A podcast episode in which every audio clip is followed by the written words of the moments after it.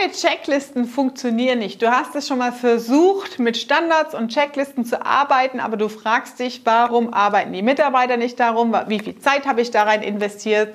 Hier erfährst du die Antwort, warum es nicht funktioniert. Unternehmerfreiheit.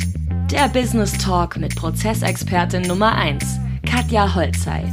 Mehr PS für dein Unternehmen. Ich hatte neulich ein Gespräch mit einem Kunden, der gesagt hat, hey, wir haben das schon mal alles gemacht. Ja, wir haben auch schon mal Checklisten definiert und festgelegt. Das sind ja Arbeitsanweisungen Schritt für Schritt, wie ich das gerne haben möchte. Dann habe ich mir das Ganze angeschaut und äh, mir war sofort klar, warum das Ganze nicht funktioniert. Weil Checklisten sind letztendlich Hilfsmittel, Arbeitsanweisungen, die genau sagen, wie willst du eine Ausführung, eine Tätigkeit haben, dass sie deinem Qualitätsanspruch, dem Ergebnis entspricht, das dem Kunden, eurem Produkt entsprechend äh, passend ist. Und was ich oft erlebe, sind Checklisten, wie zum Beispiel, ähm, dass dann steht, äh, nehmen wir mal äh, Kfz-Werkstatt, Motorhaube öffnen, äh, Öl wechseln, ähm, einbauen, Zündschlüssel testen, auf dem Hof abstellen. Also meistens sind es nur Stichpunkte. Und in den allerschlimmsten Fällen stehen sogar nur Substantive drauf. Motorhaube, Zündschlüssel, reinsetzen, Ölwechsel, abstellen.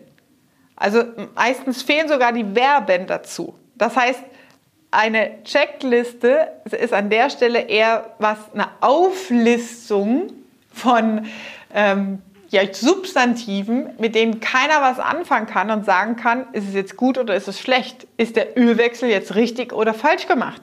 Ja, also was gehört alles dazu?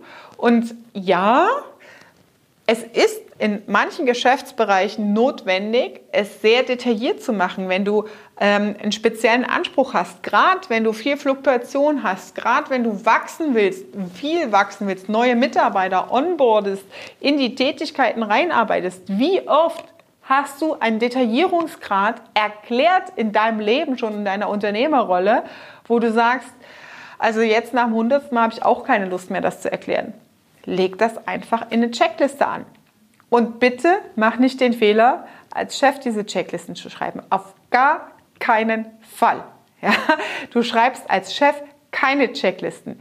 Checklisten werden von Mitarbeitern geschrieben. Das heißt, selbst wenn du es erklärst, ist es Aufgabe des Mitarbeiters, während des Erklärens, entweder meine Mitarbeiter lassen dann immer ein Video mitlaufen und äh, tippen das dann hinterher ab, als wir das damals gemacht haben, entweder selbst mitschreiben oder halt so eine kurze Aufnahme machen, der Mitarbeiter arbeitet es nach. Erstens hat der Mitarbeiter in seiner Sprache einen anderen Ausdruck als du mit deiner Betriebsblindheit. Wenn du eine Firma schon über Jahre führst, dann formulierst du Dinge, vergisst Zwischenprozessschritte, was für dich total normal und selbstverständlich ist. Das ist das unbewusste, die unbewusste Kompetenz, das Wissen, das du hast, die Betriebsblindheit. Ja? Deswegen muss es jemand anderes formulieren, gerade insbesondere jemand, der sich nicht auskennt. Und dann testest du mit einem neuen und den nächsten Mitarbeiter, der eingearbeitet wird, kann der anhand dieser Checkliste den Prozess ausführen. Macht er es richtig und korrekt? Und wenn er es nicht korrekt macht und zwischendrin Fragen hat, dann ist die Checkliste nicht vollständig. Und dann gehören diese Fragen, die gestellt werden, drauf. Und dann wird die Checkliste weiter und weiter und weiter optimiert und bearbeitet. Immer weiter automatisch.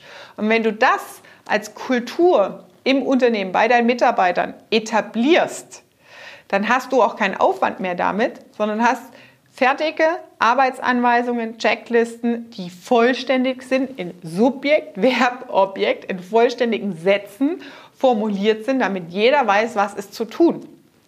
Und dann funktionieren Checklisten. Ein stabiler Prozess ist erst dann stabil, wenn er ohne Rückfragen, ohne Störung die beste Qualität erreicht. Und überlege für dich, was fehlt, in deinen Prozessschritten, dass das nicht erfüllt wird. Und Checklisten funktionieren nicht, wenn du nur eine Aneinanderreihung von Ereignissen machst. Prüfe und teste Checklisten, indem du auch meiner Urlaubsvertretung, einem anderen Mitarbeiter, der die Urlaubsvertretung macht, damit arbeiten musst und nehme die Differenzen, also was unvollständig ist, wo zusätzliche Rückfragen sind, auf und lass das ergänzen und weiter optimieren. Erst dann funktioniert etwas. Ganz einfaches Prinzip. McDonald's recruited sämtliche Mitarbeiter irgendwoher aus der, von der Straße. Du musst kein Koch sein, du musst kein Chemiker sein, um zu wissen, wie schmeckt der beste Hamburger. Ja? Du musst noch nicht mal Verkäufer sein, du musst nichts gelernt haben, kein Logistiker, kein gar nichts. Weil der Prozess so klar definiert ist, was ist zu tun, wie ist dein Onboarding und wie kommt jetzt der Bürger, der jeden Tag bei jedem Kunden gleich schmeckt, in diese Tüte. Das ist ein selbsterklärender, stabiler Prozess. Kostet dich einmal Aufwand, danach nie wieder. Das war Unternehmerfreiheit. Der Business Talk mit Prozessexpertin Nummer 1, Katja Holzhey. Du willst keine Folge mehr verpassen, um dein Unternehmen mit PS auf die Straße zu bringen? Dann abonniere jetzt den Podcast und folge Katja auf Instagram.